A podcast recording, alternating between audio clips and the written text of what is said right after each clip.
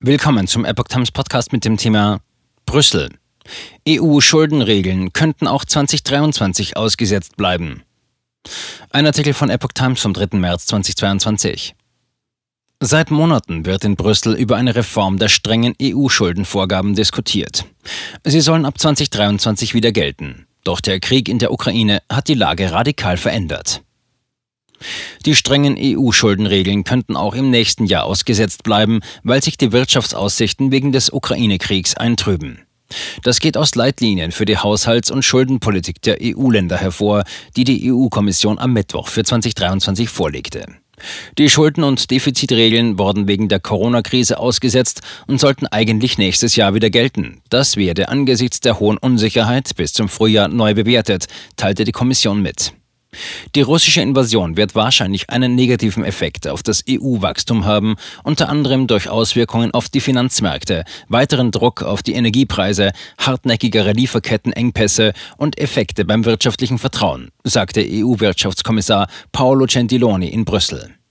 Europäische Sanktionen werden natürlich Auswirkungen und Kosten auch auf die EU-Wirtschaft haben, sagte der ebenfalls für Wirtschaft zuständige Kommissionsvizepräsident Valdis Dombrovskis. Die Konsequenzen des Kriegs seien allerdings noch schwer abzuschätzen. Unsichere Zeiten zu erwarten. Insgesamt stehe die europäische Wirtschaft dank der Corona-Hilfsmaßnahmen gut da, sagte Dombrovskis. Wir sind bereit, den negativen Auswirkungen des Kriegs standzuhalten. Aber es sind sehr unsichere Zeiten. Gentiloni sagte, besonders durch die Energiepreise werde die wirtschaftliche Erholung von der Corona-Pandemie voraussichtlich geschwächt. Es werde nun erwartet, dass diese im ganzen Jahr 2022 erhöht blieben. Bundesfinanzminister Christian Lindner sagte, man müsse die wirtschaftlichen Auswirkungen des Konflikts zunächst genau analysieren. Ich begrüße deshalb, dass wir über die Anwendung der Fiskalregeln erst entscheiden, wenn wir mehr Klarheit haben. Seit Monaten wird in Brüssel über eine Reform der strengen Regeln für staatliche Defizite und Schulden diskutiert, auch darüber, wann sie vollständig wieder in Kraft treten sollen.